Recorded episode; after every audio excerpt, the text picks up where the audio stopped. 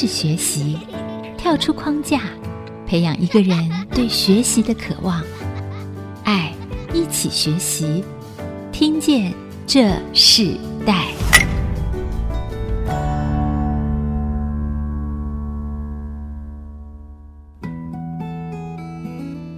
位听众朋友，大家好，欢迎收听《听见这时代》，我是主持人郭兰玉。今天在《听见这时代》节目里头，我们跟大家分享的时代学习关键字，我们谈到的是新时代的经济学，当下最好的选择。那我们今天针对这个主题，我们邀请到来宾是硕英生医科技的执行长陈冠文 Kevin。那我们在请他跟听众朋友问声好之前啊，我们想提到一个现象，在台湾的许多的产业里，上一代的经营啊，我们常常看到是在一个拼搏的哲学里头，无论这个市场，如果他们看到有机会，他们就奋力的一搏，他们甚至需要在这个市场中抢得头筹。那在这样的过程中厮杀的很激烈，这就是一个上一代他们常常在一个事业扩展和竞争的过程中里头，他们很重要的一个精神。他们甚至是先拿下市场，再来想这个市场到底真实的是怎么研究呢？是怎么分析呢？他们都是先拿下来再说。可是，在新的世代又不一样了。我们看到很多新的世代，他们在承接家族的产业，或者他们自己新创一个企业的时候，其实新的世代，我们看到他在各种的产业里头，他们非非常的精准的在大数据的分析，他们已经先了解这个市场的整个运作的模式，所以他们的经济学和经营学有着各种不同的可能性和专业性，他们甚至不会只是做一个行业而已哦。那我们今天针对这个课题，所以特别邀请了硕英生医科技的执行长陈冠文 Kevin 来到我们节目呢，主要就是因为他自己也是一个第二代传承的企业家。有非常多不一样的，跟上一代不一样的精神，但也有承接上一代很重要的精神价值。所以，我们今天特别请他来分享。Kevin，我们先请你跟听众朋友问声好。各位听众朋友，大家好啊！我是那个硕英生医的执行长陈冠文。我自己在私下里头有问过 Kevin 嘛哈，他自己在承接这个事业之前，父亲传承之前，自己从小是在英国读书，对不对？当时很小。那你是不是可以先谈你自己的成长背景，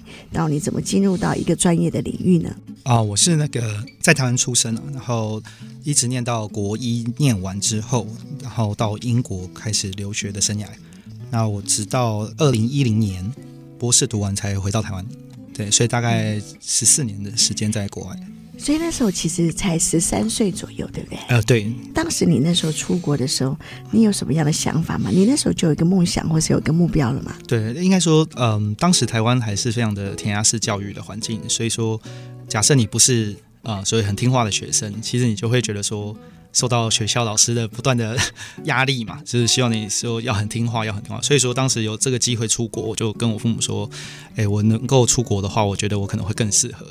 那刚好那时候我两个姐姐已经到英国留学，那我就觉得跟着去至少也算是有家人嘛，所以也不用太冒险，对，所以那时候就蛮小就决定要出去。当你在学习的过程中的时候，你自己就会想要说将来要做什么，或是有什么样的梦想吗？对，是因为我觉得，所以身为所谓企业家第二代啊，其实你从小你就很清楚说自己家里在从事什么样的行业跟产业。所以你大概会知道说，你未来会有个方向，其实是你看到你觉得不错，因为你已经知道这个是成功的一个方向了。所以说，其实一出国的时候，我大概就知道说，我们本身是从事电子业、科技业相关的，刚好我的能力啊又刚好符合的话，那我就会尽量是往这边来靠拢。对，所以说我们念书的目的性其实算是比较呃明确的。那你为什么会有这样子这么明确的想法？嗯，应该说每个人不太一样了。其实我小时候。科学方面本来就是领悟力比较好一点，所以说在台湾的时候，虽然学校常常被老师就是所谓的就啊给压力啊，然后呃所谓处罚，可是其实我在数理方面的成绩一直是非常不错的，所以。我觉得自己刚好也适合做，这也是有蛮重要的。因为如果不适合，你大概是勉强不来的。因为这种理工相关的领域、科学相关领域，其实真的是要有点就是刚好适合的人，然后个性才有办法再走下去。那你走的是一个专业领域，其实从小就很想做生意。对，应该说我们经商是一个大原则，就是哦，我们希希望我们能够经商。那这是一个家里观念了，对，就是说，哎，经商是一条呃不错的路。那你也看到说长辈的成功，因为我父亲的家族不止他成功嘛，他有一个表弟啊、呃，一个堂弟，也都算是上市贵等级的老板，那也都是白手起家。对对，那所以说这个经商的观念是你看到长辈都很成功，而且都是白手起家的状况，你会觉得说这是一条不错的路，是值得啊未来往这边走。那当然行业别就像我说的，跟你的专长绝对有关，因为我的学术面啊，在这方面刚刚好又做的还不错。所以这方面你就会觉得说，哎，是蛮适合的。就如你刚刚所说的，其实父亲在这个原来的这个产业就做得非常的好，属于台湾很重要的一个产业嘛。那可是你自己在国外的时候，你刚刚说做生意是你一个大原则，但是你自己本身就对数理是非常的有天分，也喜欢。然后后来你大学甚至你继续求学的过程中里头，你那时候专攻的是什么？对，嗯、我的大学本科是念电机系，呃，硕士念了一个电信。博士是念啊、光电，所以说其实我们算是蛮专精在所谓台湾的主流产业啊，就是半导体电子系统相关的，大概横跨了整个电子业的啊、呃、专业。在我的大学研究所的生涯，对你那时候念的时候是你自己决定的，还是、嗯、应该说电机系的时候是我自己决定的？那后来博士的时候是一个因缘机会啊。其实我原本是要嗯硕士打算念双硕士，就转做呃财务金融。对，因为在国外的话，出路来讲，其实财务金融算是蛮大的一块，尤其是伦敦就是世界金融中心嘛，非常多同学毕业就直接到投资银行啊去服务，或者是顾问公司。所以当时硕士原本第二个硕士是打算走财经类的，其实财经类的东西跟做生意也非常息息相关啦。因为财经就是一个生意的所谓的缩影，所以所有的公司都在财经里面。不过因为后来就是机缘吧，就收到了这个博士的 offer，那就。比较难以拒绝了，因为家里一直希望说，哎，有机会的话，嗯，当然到剑桥去读书，然后又是博士班，那可能会觉得说，为什么不去尝试看看嘛？你念书期间，你觉得最大的挑战是什么？对你？嗯，应该说，如果以读书来讲了，其实最困难的一定是博士的时候，因为博士你必须要自己寻找答案嘛，那自己去寻找答案的过程其实是非常困难的，所以说很多人他没有自己寻找答案的经验的人，他其实进去以后，他常常会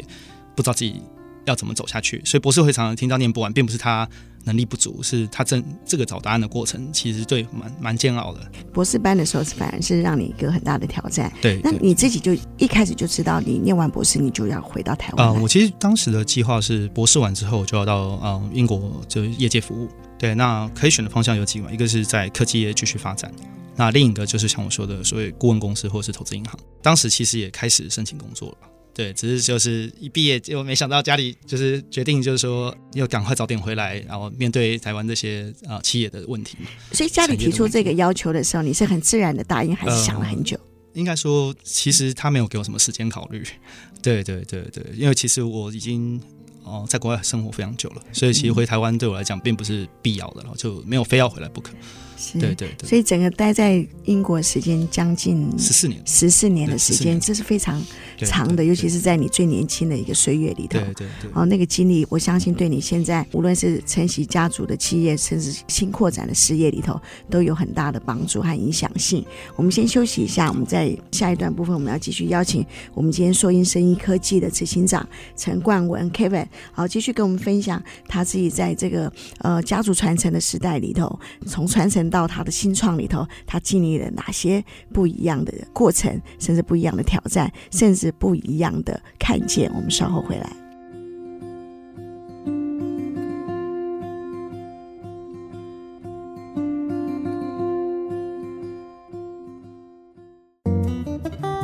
欢迎回到《听见这世代》，我是主持人郭兰玉。今天在《听见这时代》节目里头，啊，我们邀请到了现场来宾是硕英生医科技的执行长陈冠文 Kevin 来到我们节目，跟我们分享时代学习关键词，谈到新时代的经济学，当下最好的选择。今天的主题叫“当下最好的选择”。我们看到我们在人生的各个阶段里头，我们常常在当下必须做决定，我们常常在当下里头要面临许多的道路，我们应该怎么去做一个最好的一个选择？那我们看到。这个时代里头，非常多的这个新时代的经经营者，他们其实面对的更多的挑战，是因为他们的选择性也多。当他们选择性多的时候，他们怎么去判别到底在这样子的一个选择里头，什么是对的，什么是不对的，甚至什么是最适合的，什么是最不适合的？常常在这样的一个判读里头，他们会经历什么样的过程？那今天我们正好请 Kevin 来跟我们分享，因为他在传承的产业里头，他父亲是一个科技产业非常重要的代表啊。那我们在这一段部分，我们想请 Kevin 跟我们分享。其实你知道，这个时代常常面对很多的就是自然环境的改变和迁移。你自己对这个常常环境性的改变，你自己是保持一个什么样的一个态度呢？其实，因为过去台湾许多成功的产业啊，其实都是成功在蛮久以前的，所以说，在两千年之后，其实整个环境算是转变的蛮厉害的。那尤其是面对就是所谓大陆嗯企业的崛起嘛，那大陆崛起的挑战，其实就是把过去你可能觉得稳赚或者是呃相对容易就可以理解的产业，他们都做得非常好。那也就是说，现在你如果还要求成长嘛，求机会的话，那你势必就是要去面对你不习惯的东西，因为一定不是过去你看到别人成功的，你可以再次复制了，因为别人成功的已经复制到大陆去了。那很多事情你就要想新的办法去做突破嘛，对。所以我觉得这个时代其实难就难在整个产业环境其实非常的成熟，尤其是中国现在，我觉得中国各环节也都非常的成熟。所以你面对的挑战已经不再是以前就是岛内的挑战了，你还是面对全球的挑战了。呃，我曾经听过一个讲师在说，他说他过去在没有网络时代的时候，在没有直播时代的时候，他的课程就面对他自己的学生哦。当后来发现这个线上的工具越来越发达的时候，他发现他的一个课题，他就必须全世界人都可能会听到。那所以相对的那个全世界的问题就会来到他的面前。我相信刚刚 Kevin 提到说，你现在所做的东西不再是一个岛内的产业，而是一个全球性的产业。可是，在你回来针对这个家族的承接里头，又做了一个最新的生医科技，你觉得最大的挑战是什么？那你怎么去保持那个热情呢？你如果像我是完全电子专业的，就是所谓。电子业的背景，你转到生医的话，其实第一，你面对就是你失去你的所谓的专业，因为你不再是算专业人士了。那一旦你到了新产业的时候，就是你要变成是你要能够跟专业的人合作，因为你绝对不是那个最懂的人。那你要吸收快速的吸收他们所累积可能十二十年的啊研发成果，或者是甚至有些教授都更更资深嘛。对，那你又要能够帮他们找到方向，所以其实他的挑战，我觉得算是非常大。所以一开始进来的时候，其实你会要寻找方向嘛，因为尤其是台湾的生医产业也很新，所以其实能带的人也不多。那能带的人也大大部分是从海外回来的，所谓大佬级的嘛。对，几家台湾上市公司都是国外已经成功再回来。那你这些从本土要去做新东西的，其实你面对的挑战就是非常大，因为你前面其实是有非常有经验的人在做他的事情。那你相对来讲一定是所谓新公司嘛，新创嘛，所以你就是非常的不了解状况。那你要从不了解状况到进入状况，然后到啊、呃、能做出呃让人信任的东西，其实是非常困难。过程中有没有挫折过呢？嗯，我觉得因为我算是嗯从小在国外了，所以其实我不会觉得是挫折，因为在国外你本来就是面对陌生环境，然后你去你就是像一个新人嘛。那我觉得对传产的企业家，其实他会面对挑战就非常巨大了，因为他们以前都是所谓业内好手，那一旦到新的领域的时候，他就变成新手，心力的转折，我觉得其实对所谓已经获得成功的人，他反而会更辛苦。那我们则是正要努力的人，所以对我们来讲啊，任何的指教啊，我们都是很快乐的接受，然后新资讯我们也是吸收。对，所以我觉得其实对比较年轻的朋友，就是去挑战新东西，你完全不吃亏，而且你可以学到更多。所以在你们这一代反而弹性更大。对对对，因为你没有过去的所谓成功的经验了，嗯、所以你就直接去做新的了。对，所以就就把讲白了就是一张白纸嘛。那你就是可以到像我们拜访上很多课嘛，你就是去听他哎，他们怎么样做这个新药研发的产业。对，那这样你很快就可以吸收很多新东西。那你自己在目前的这个事业产业里头，你自己最想完成的目标是什么？嗯，就是说，我觉得哦，我们现在主要是跟啊、嗯、交通呃阳现在叫阳明交通大学的几位教授，把他技术啊、嗯、技转之后去做所谓发展。就像我说，生意其实是呃比较属于任务型的，就是我们希望有做到一个叫做里程碑，尤其是在新药或是医材。那我们希望在这边把它做到。阶段性任务是啊，可以对外被所谓药厂或者是客户所接受的。那这个我觉得是做所有生意公司的一个就是目标啦，就是你要就是要做到那里，东西就会所谓有成果出来。对，那这个是所有生意公司我觉得最重要的事情。IC 设计到生医这个产业，因为哪一个比较容易看到结果？IC 设计，呃，因为我们有做投资，所以我们自己有投资 IC 设计公司。就像我说，这是本来就是我们本业专业，所以就它的发展不太一样。IC 设计其实你花蛮多的时间去开出一个新的 IC，可是你还要再花蛮多的时间去找到你的客人，然后再花很多时间让你的客人啊、使用上没有问题。所以他也是花蛮多时间的，只是他的里程碑不是那么的决断，过程中很多是修修补补，然后跟客人来来去去，就是让客人满意嘛，你的产品被买单。生意新药的话，你的客人最后只有几个药厂，所以不是那么多客人，然后你的客人要看的就是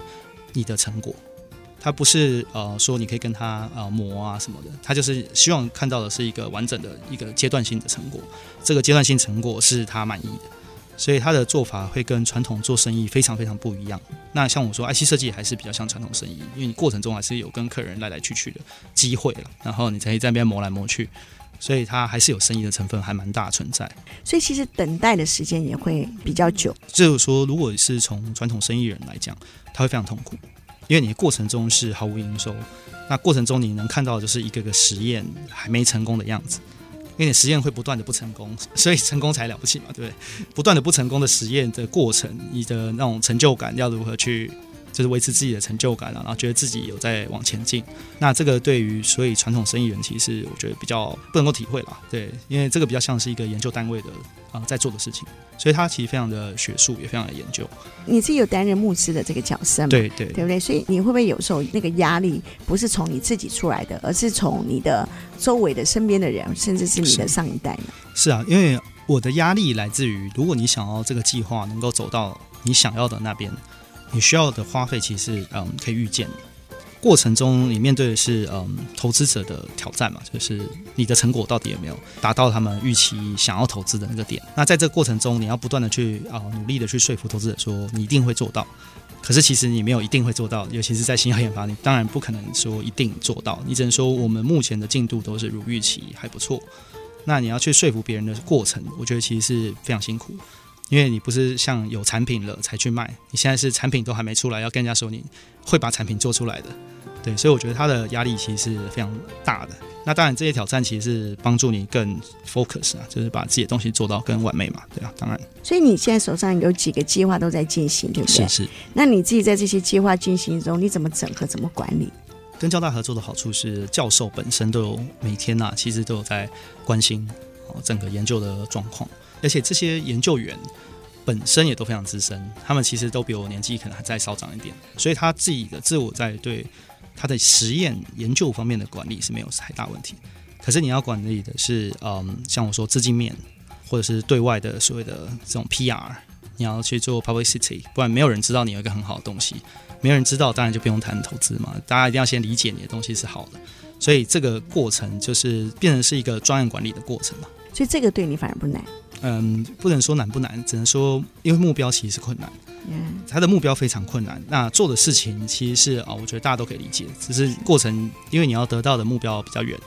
所以过程上比较辛苦一点。感受上，对，感受上，但你仍然有盼望啊，仍然充满热情。然后我们先休息一下，我们在下一段部分，我们要继续邀请硕英声医科技的执行长陈冠文 Kevin 来继续跟我们分享，在他这个产业里头，其实他刚刚谈到生医这个产业，其实在新药的制成过程中，不如我们所想象的，呃，一般所想象的是这么的容易，其实是有阶段性的一个任务，也慢慢看到成果，在这样的一个过程里头，呃，他到底现在所做的跟这个时代的趋势。和这个世代，它有什么样的关联性和影响性？我们待会请他继续来分享。我们稍后回来。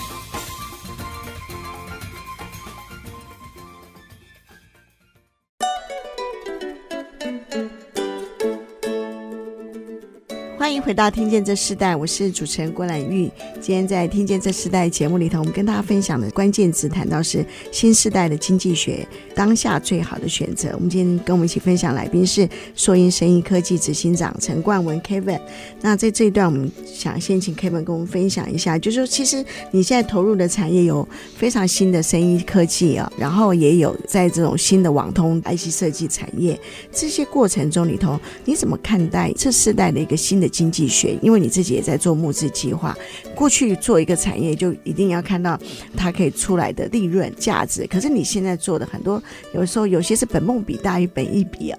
那有些是直接要看到成效的。你怎么去调和调整？甚至你怎么去看待这个移动的法则是什么？是说，因为我们嗯，就是有做过蛮多产业的，过去赚钱的东西，它还是会持续成长。可以看到台积电十年前都觉得已经很大了，它可以十年后再涨十倍大。并不会停止它的成长了，只要它还是在成长动能上面的产业。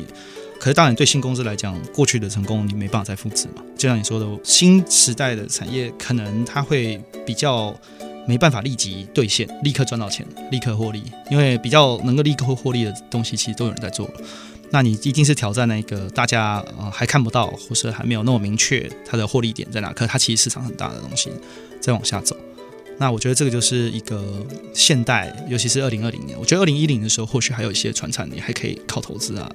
那你现在二零二零的，你之后往下走，你会只会越来越像国外了，就是像美国讲究的都是生意啊。美国现在两大板块嘛，一个是网络业，然后另一个就是生医新药。那其实美国现在也很明确的，就是它未来能够做出跟别的国家不同的地方，只有在这些比较新科技的发展。所以就像你说，会是有点本梦比，因为那是未来。可是你不做又不行，因为你已经算是一个很成熟的经济体，你只能往更更高端走，你很难往回走了啦。对对，那我觉得这就是一个二零二零之后，我觉得这个时代刚好这个疫情，所以让大家就是完全体会到，对我们其实只能往下走，我们不可能再回头去了。但因为二零二零几乎把所有的企业者、企业主他们的脚步都先放慢了。很多的决策，很多的重要的投资，甚至计划，可能都因为这个疫情，整个就改变了。那你自己觉得最大的，对你现在的所经营的事业和投资的事业里头，最大的改变是什么？嗯，如果以我们做的生意产业的话，因为是研发为主了，所以其实它不太受疫情影响。然后，比如说生医产业在过去一年两多。反而变成是一个 大家很关注的产业，对，因为你知道这个健康的东西就反而变得蓬勃发展嘛。那如果说以网通业的话，那就也是因为疫情，所以反而是投资大家呃更踊跃，这两方面都不太受影响。那比较影响的，我觉得的确是像你说。很多传统的像 IC 设计，我们面对很多传产客户，电灯啊，或者做一些硬体的客户，那他的确这个疫情对他打击是比较大，明显可以看得到传统的东西，它受疫情影响比较大。那当然，台湾的资金回流台湾，对台湾的新创是永远是一个比较正面的嘛？对，因为以前很多新创，它其实面对的就是台湾资金没有到泛滥了，就是刚好够活，可是也不够说有大笔资金让你说。快速的发展，对，那我觉得这个状况，如果说经过这一段大家台商啊，大家重新思考定位台湾该怎么做的话，可能有更多的投资会进到这一块。那对，然后台湾的这新的企业其实是非常好。你觉得你自己的这个时代和上一代的这个时代，你你们对市场的波动，甚至到可能大环境的波动里头，你觉得不一样的价值在哪里？不一样的态度是什么？如果你是。非常有在跟国际接轨的，你有一个非常大的优势，是你完全知道，啊、现在国外的需求是什么，所以你看到需求端，你再去追求这个需求端去，不管是做产品，或是做科技产品，或是做服务也好，那我觉得这个是这个时代一定要，嗯，有办法去看到那里，不然的话，你其实你没有办法依赖某一个单一市场嘛，依赖单一市场，其实尤其是台湾很小，所以其实是非常困难。那我觉得这是。嗯，应该说以前的台商其实他也都是到全世界去做生意，只是以前是没有网络嘛，所以很多消息没有那么灵通，他可能能做的就是比较单纯的。那现在因为网络很灵通了，所以其实你看到的研究报告啊，或者是股市也好啦，金融相关的，你也知道说大概新的市场、新的机会会在哪边。以你自己手上所做的呢？你觉得你现在手上所做的这些，不管是生意的产品或是研究，你觉得你自己最把握的是什么？你你如何把你觉得这个有信心的可以把它变成成功的？对，因为我们做的几个哦，算是产品类别了，都算是一个技术有突破，或者是至少是一个进步性的东西。所以说，在我们 survey 过这整个全球的供应商或是市场也好，我们确定我们的东西是有特殊性，那我们才去投入嘛，所以才能够接受你说的本梦比。因为到现在要盈利，盈利其实嗯，就基本上在台湾现在有所谓的新贵跟战略版。其实盈利不是最重要的，而是做到你该做的产品，新的东西出来，然后有竞争力，其实大家就可以上柜了。所以说，像现在我们做的东西，因为我很确定是我们在全球市场的状况下，我站在哪个位置，那我东西有没有所谓的新颖性啊，或进步性。所以我们不会太担心说现在是啊还在研究或者还在跟客户磨合的状态，因为你已经知道说你目前的竞争者在哪里。对，我觉得这是像你说的，跟以前的企业家可能他是先做了再说，现在是先看好了再做。对，所以我们很清楚说我们做的东西至少哦是领先的状态。对，所以不至于说在啊很短的时间就会有遇到嗯被超过或者是嗯。嗯就是竞争者马上就进来的状况。对，你们自己现在手上的新药最重要的方向是什么？对哦、呃，像新药是非常标准的。为什么它叫新药？就是你一定要有新颖性跟进步性，而且要非常的明显。那我们这支药是针对幽门螺旋杆菌。那幽门螺旋杆菌是寄居在您胃壁上的一个一支菌，它可以跟人共存，就是不会被消灭。所以全球有五成人都是感染者。那这些感染患者呢？现在唯一的治疗方法是用抗生素，大量的抗生素去投药，投药是四到二十天。那已经在过去二十年间呐、就是从发现这支菌的人得了诺贝尔奖。二十年前发现之后就有治疗方法。那这二十年养出了非常多的抗药菌，就是说全世界人口至少百分之十到十五是已经啊、抗生素失效的状况。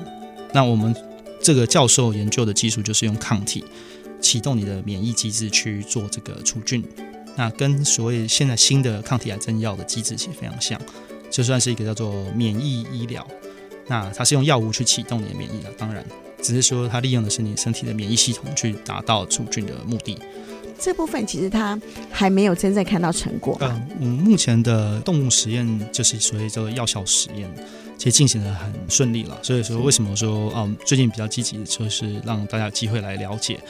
就是嗯，在下一步进度就是目标是去推进到美国的临床。那临床前申请这一关，其实就是像我说，在新药公司来讲是最重要的一关。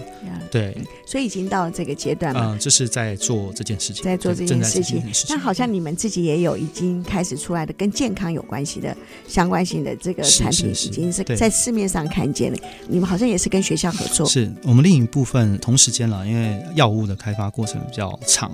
所以我。我们有跟海洋大学的教授叫吴章哲教授，他是食品科学系的教授，来做一个技术转移跟合作。海洋大学的校长啊，也都非常的啊、鼓励大家啊、这些教授等于是把他的成果拿出来。那他也好几次在帮我们推荐，所以我们这支产品啊、非常的成功。那这教授他主要就是用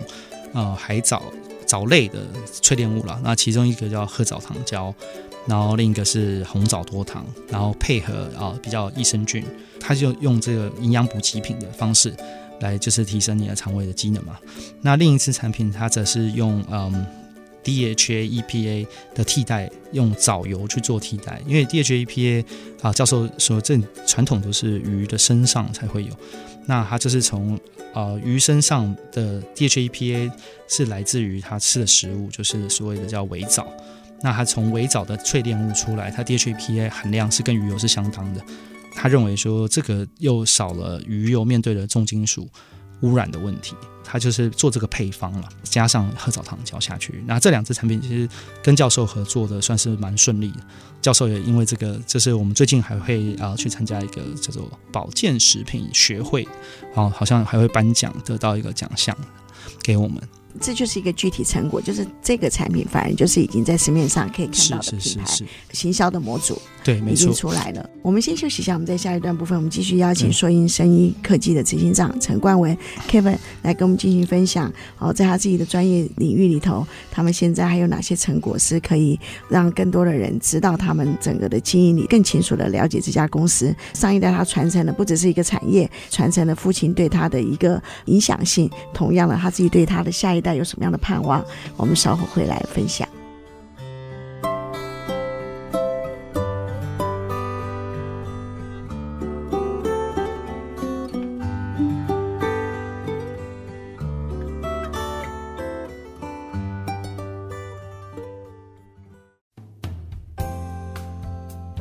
回到《听见这时代》，我是主持人郭兰玉。今天在《听见这时代》节目里头，我们邀请到现场来宾是硕音声音科技执行长陈冠文 Kevin，来跟我们分享他自己十三岁的时候就开始出国念书，国外十几年的时间里头，他回来承袭他自己父亲所创立的事业，不但承袭父亲的事业之外，他又在一个这个新的产业里头。进入到生意的产业，甚至进入到更新的 IC 设计等等不一样的事业，这样的一个时代，其实有各种不同的可能性，对不对？是。你完全没有让自己限于只做一件事情。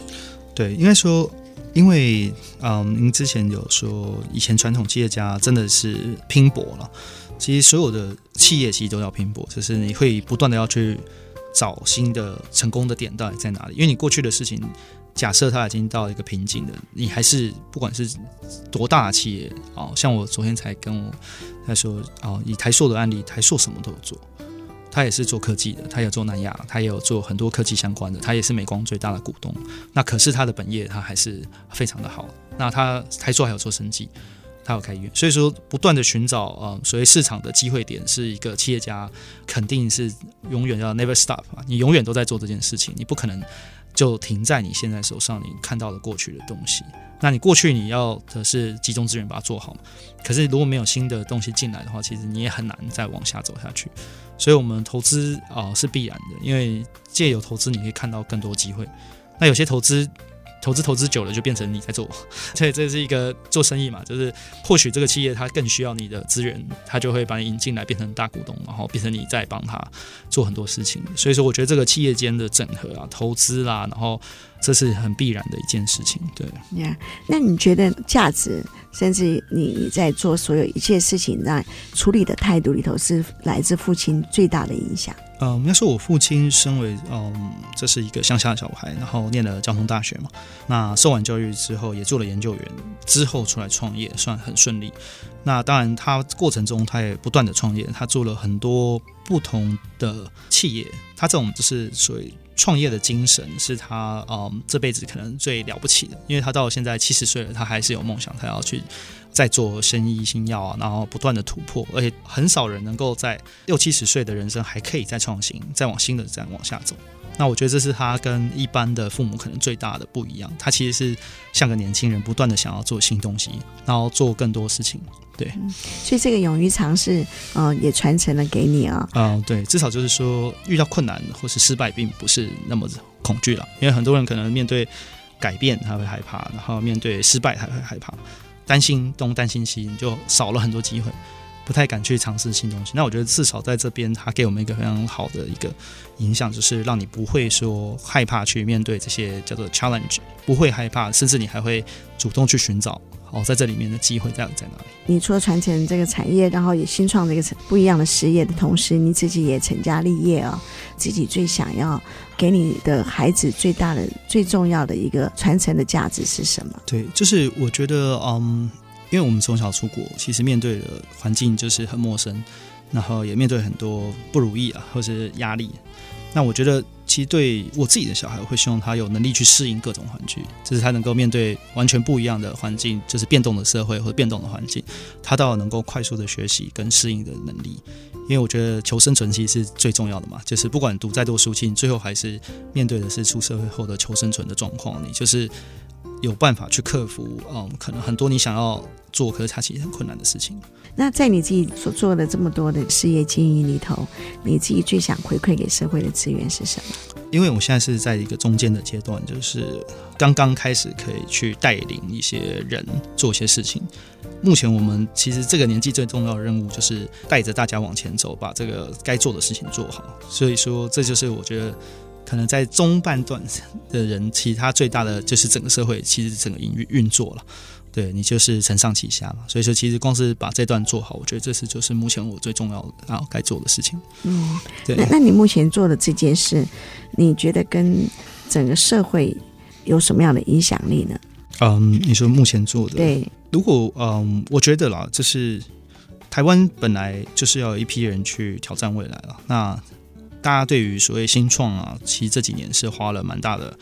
啊，努力去所谓投资，也去鼓励，就是所谓的新创。那我是我们现在做的新创，其实是比较属于哦新技术，就是比较高技术这一段的新创比较多。那我觉得这个对。啊、嗯，这样的企业能够一直走下去成功，其实对社会是非常有帮助的。因为至少大家可以看到一个台湾所谓未来的走向，在这个领域是能够不间断的往所谓的高科技往下走下去。对，所以说我们目前啊，像我有涉猎的产业，其实有网络业，有生医，那当然半导体，相对来讲这几个产业。都是呃，除了半导体以外，它是相对比较成熟了。那生意跟网络跟软体相关的，其实这些企业能够一直往前走，其实它是带动新一波的一个工作机会，还有未来的企业的挑战，都会是在这一块。我们可以节目最后的时候，请 Kevin 跟我们分享，可以针对想要创业或开创这个新局的这些呃，目前正准备要进入的，是或者有这样的一个想法的年轻人，给他们一些宝贵的建议吗？台湾其实这十年蛮多嗯新创。其实，嗯，因为我觉得环境有改善，其实就是有出来。那当然，我觉得最重要就是台湾给你的环境是变好，可能你可能要花更多力气去台湾以外的地方去呃掠取资源，对，就是能够到更多国家去感受说有什么新的东西是你可以带回来的，或者是直接就是在当地的社会取得它的资金也好，或者市场也好。那这个是所有我觉得新创公司它一定要有全球化的打算。跟他的嗯学习，就是说你不能说你只是说哦，我觉得我可以啊，我可以，因为其实蛮多新公司会跟你说我可以去东南亚，你可以去东南亚，不代表你能做得赢东南亚的企业。那你不具备那样能力，你说这句话是没有意义的。其实你真正要亲身去跑，就是这个全世界的你想去的市场，真的在当地历练，你才能够说我要去哪就去哪。所以我觉得这是目前看起来比较新创企业在台湾本土的了，它比较。需要更努力的是这一块。是，所以什么是当下最好的选择？你的定义是什么？如果是以做选择来讲，每件事情都是一个投资嘛。你可能是投资你的时间，你可能是投资你的金钱啊，有可能是投资你的资源。所以说，你每次在做这个选择的时候，说实话，你永远没有办法确定它是不是最好的。可是，嗯，最近我感觉比较深，就是，可是你不赶快做。那机会永远都是会离开你的，所以为什么说当下就是做选择？其实就是你永远就是要 make a decision，是要做不做。那你做了，你才有看到未来嘛。那你不做的状况下，那你就赶快去找下个未来。所以说，为什么说你当下其实永远都会哦需要去做进行一些事情？那我们也请 Kevin 在节目最后要跟我们听众朋友分享一首歌曲，这首歌曲也推荐给听众，然后对你自己有一些特别的意义。是哦，嗯，就是我推荐这首歌曲，其实比较临时啊，因为我们毕竟比较少在跟流行乐。这是一个英国歌手叫 Ed Sheeran，那因为刚好我们在英国真的是过了整个学生生涯，就是求学生涯完全都是在英国，所以我觉得他非常能够，嗯，这是体现英国的所谓的。呃，文化这首歌也非常好听，所以希望听众能够喜欢。那我们就在这首歌曲当中，也同时跟我们听众朋友说声再见。今天非常谢谢硕英生医科技的执行长陈冠文 Kevin 来跟我们分享他自己在这个新时代的这个事业传承当中里头，他自己如何开创新局，也如何在经历所有的过程中，他最面对的那个积极正面热情的态度。我们非常谢谢你。好，谢谢。好，听见这时代，我们下次再见，拜拜，拜拜。听见这世代，建立爱的连结。中华民国资源媒和互联协会邀请您一起启动公益资源，实现分享与给予的良善社会。